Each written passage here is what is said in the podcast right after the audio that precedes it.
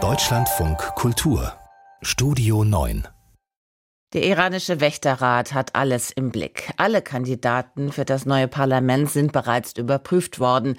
Heute wird dann gewählt, wobei diese Wahl kaum demokratischen Standards entsprechen dürfte. Womöglich ist die Wahlbeteiligung auch aussagekräftiger als das Wahlergebnis. Benjamin Weber. Der 27-jährige Sina lebt in der iranischen Hauptstadt Teheran. Er wird bei der Wahl nicht wählen. Zumindest nicht im konventionellen Sinn. Ich gehe zur Urne, schreibe die Namen der bei den Protesten Getöteten auf ein leeres Blatt und werfe es ein. Das erhöht die ungültigen Stimmen und ich zeige ihnen, dass sie keine Legitimität haben zum Regieren.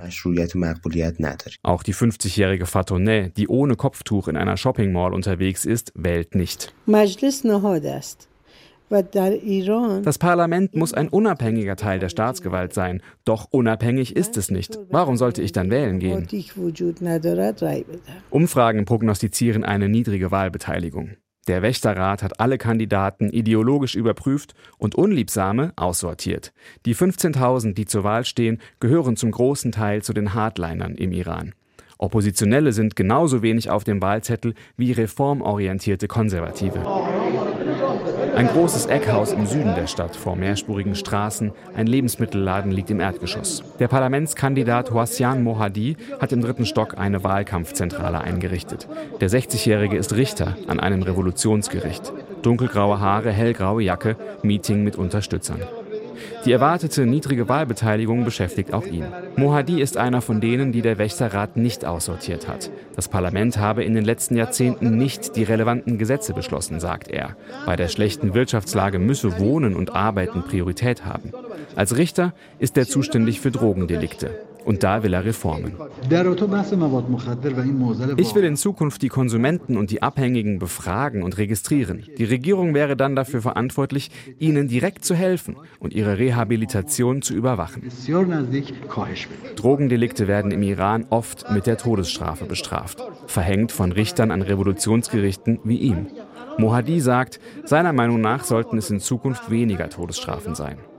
Der Kandidat tritt hier zwar gerade leicht kritisch auf, für Oppositionelle wäre er als Abgeordneter aber dennoch ein Handlanger des Regimes.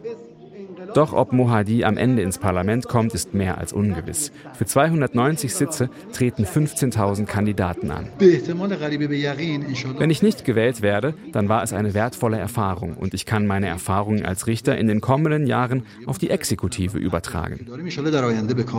Während manchen nachgesagt wird, sich über die Kandidatur bloß eine neue Stelle im Regime sichern zu wollen, ist die Wahl für Oppositionelle die Möglichkeit zum Protest durch Boykott. Eine niedrige Wahlbeteiligung würde die Legitimität des Regimes nach den Frau Leben Freiheit Protesten erneut in Frage stellen. Ich hatte große Hoffnung, besonders zu Beginn der Straßenproteste. Ich war optimistisch, dass etwas Positives passieren könnte. Nargol ist 33 und arbeitet im Marketing. Nach dem Tod von Gina Massa Amini war sie früh dabei, als die Menschen im Iran für Freiheit und Demokratie monatelang auf die Straße gingen. Wenn ich jetzt zurückblicke, war für mich die größte Errungenschaft der Gina-Bewegung die Frage des Hijab. Abgesehen von wenigen Momenten, in denen ich gezwungen wurde, habe ich persönlich den Hijab für immer aufgegeben. Das iranische Regime schlug die Proteste schließlich nieder mit massiver Gewalt, Massenverhaftungen und Hinrichtungen. Angst davor, wegen ihrem Nichtwählen unter Druck gesetzt zu werden, hat Nargol aber nicht. Für mich sind die Wahlen absurd, bedeutungslos. Die Flamme des Protests mag an der Oberfläche vielleicht erloschen sein, aber unter der Asche, die geblieben ist, hegen wir Hoffnung, gehen weiterhin ohne Hijab hinaus und freuen uns auf die Zukunft. Unabhängig von der Wahlbeteiligung, dass die ultrakonservativen Hardliner mit der Wahl ihre Macht innerhalb des iranischen Systems festigen, das scheint ausgemacht. Die Lage der Oppositionellen im Land dürfte das nicht verbessern.